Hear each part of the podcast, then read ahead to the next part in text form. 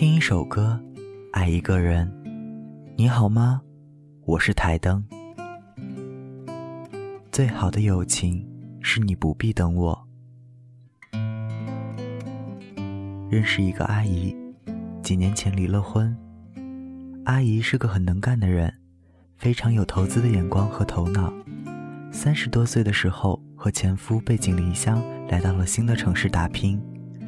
阿姨总是不断的在寻找着更具有挑战性的工作，遇到机会也不会放弃尝试。可是前夫却非常安于现状，属于到了一个地方就不愿意再挪窝的那种，一直拿着当地非常低的基本工资。阿姨总是鼓励前夫去寻找新的工作机会来改善生活，可是前夫并不愿意，觉得之前那份工作稳定。而当阿姨拼命学英语、学新的各种概念和知识的时候，前夫一直维持着朝九晚五的生活，也没有什么社交圈子，而阿姨则逐渐有了自己的人脉网络。时间久了，前夫仍然和刚到的时候没有任何的差别，而阿姨的工作却越来越好，工资翻了好几番。渐渐的，阿姨和前夫之间的争吵越来越多。彼此越发的不能理解对方的想法，最终无可挽回的走到了离婚的地步。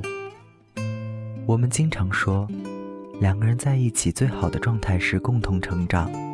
其实不仅是恋人之间，在朋友之间也是如此。前几天有个妹子给我发消息，说自己是今年的应届生，从小学开始就习惯了不断的努力，到了大学的时候也一直保持着这种拼命的学习状态。四年结束，由于成绩和能力都不错，所以早早就找到了一个相当不错的工作，论文也准备的颇有成果。可是身边的朋友却有许多还在为了毕业论文冲刺，甚至工作也没有一个妥当的着落。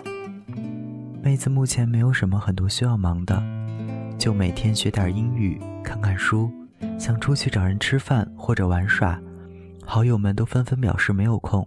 他很不习惯这样的孤独，总觉得自己似乎错过了很多和别人同步的机会。虽然这么说可能会被有些人理解成一种炫耀，但是想想，这就像以前的寒暑假，总有人一开始就做完了作业，可是想找人玩的时候，却发现大家都在做题，自己感觉异常的无聊和寂寞。可是走在前面的人，总难免会有一些遗憾的。感到孤独，并不是因为走得快的错，你目前所得到的一切，全都来自于你的努力所得。从内心来说，走得快的人，也并不容许自己荒唐度日。每个人的生活都有自己的目标的。你是想要孤独而优秀，还是想要合群却平庸，全在于你自己的要求，而没有必要去为了所谓的合群而刻意放慢自己的脚步。而是该在自己的频率上找到和自己同样步速的人。大概去年年底的时候，我爸有天去参加一个初中同学会，举办者是多年未见的一个初中同班同学。地点选得很好，在上海环球金融中心上面的某某总会。这次聚会的菜色颇为豪华，最后二十个人吃了近两万块钱，全部由举办者一人承担。席间。二十多个许久未见面的中年人相谈甚欢，聊起当年年少时候的故事，也是眉飞色舞。等快要散的时候，有人提议说：“下次我们再聚吧，到时候大家轮流做东，不能老是他一个人掏钱呀。”许多人应声着说好，可是等到下次，有人再在初中的微信群里提议聚会的时候，响应的人却是寥寥无几。后来还是聚了，只不过一开始的二十多号人，到第二次聚会的时候就成了不足十个人，而这些第二次来聚会的几个人，都在自己的行业里发展的不错，生活颇为优渥。此后，这几个人倒是聚会不断，话题也早就跳出了初中时候的故事，而是自己这几年的发展形成了新的关系网。在我看来。这是一个很具有趣味性的故事。有时候，人们总是在感慨，学生时代的好友等到了毕业之后就变了味。如果双方一直保持着差不多的工作进度，升职、工资都在差不多的水准，那么友谊大多情况下还能继续保持下去。如果双方的各方面发展差得越来越远，那么很有可能在一段时间之后，彼此也就自动的疏远了。这其实并不是说明友谊有多么的不堪一击。学生时代的友情，喜欢同一个歌星，喜欢某一项运动。经常一起打打球，聊聊班里的八卦，两个人就能热络的打成一片。而无可否认的时候，甚至是在学生时代，关系好的小团体中，并不存在着差距特别大的个体。好学生和好学生在一起，中等生和中等生玩在一块儿。只不过等到毕业以后，这些当初不甚被注意的细节越发放大罢了。学生岁月再美好，那些故事。在毕业之后都会被复述完的。你们的人生那么长，难道就一直聊那么几年发生的事情吗？如果两个人之间无法在一个发展层面上，面对面聊天也只有尴尬。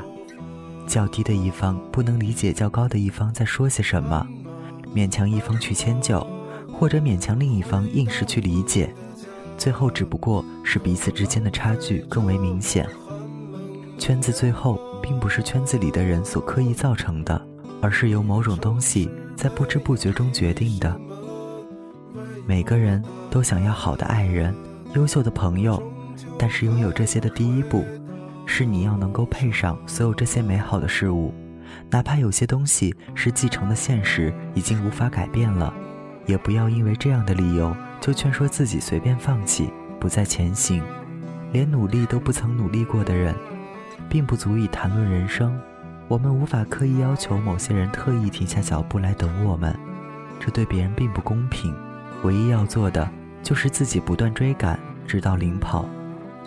这个世界上最好的友情，是你不必等我。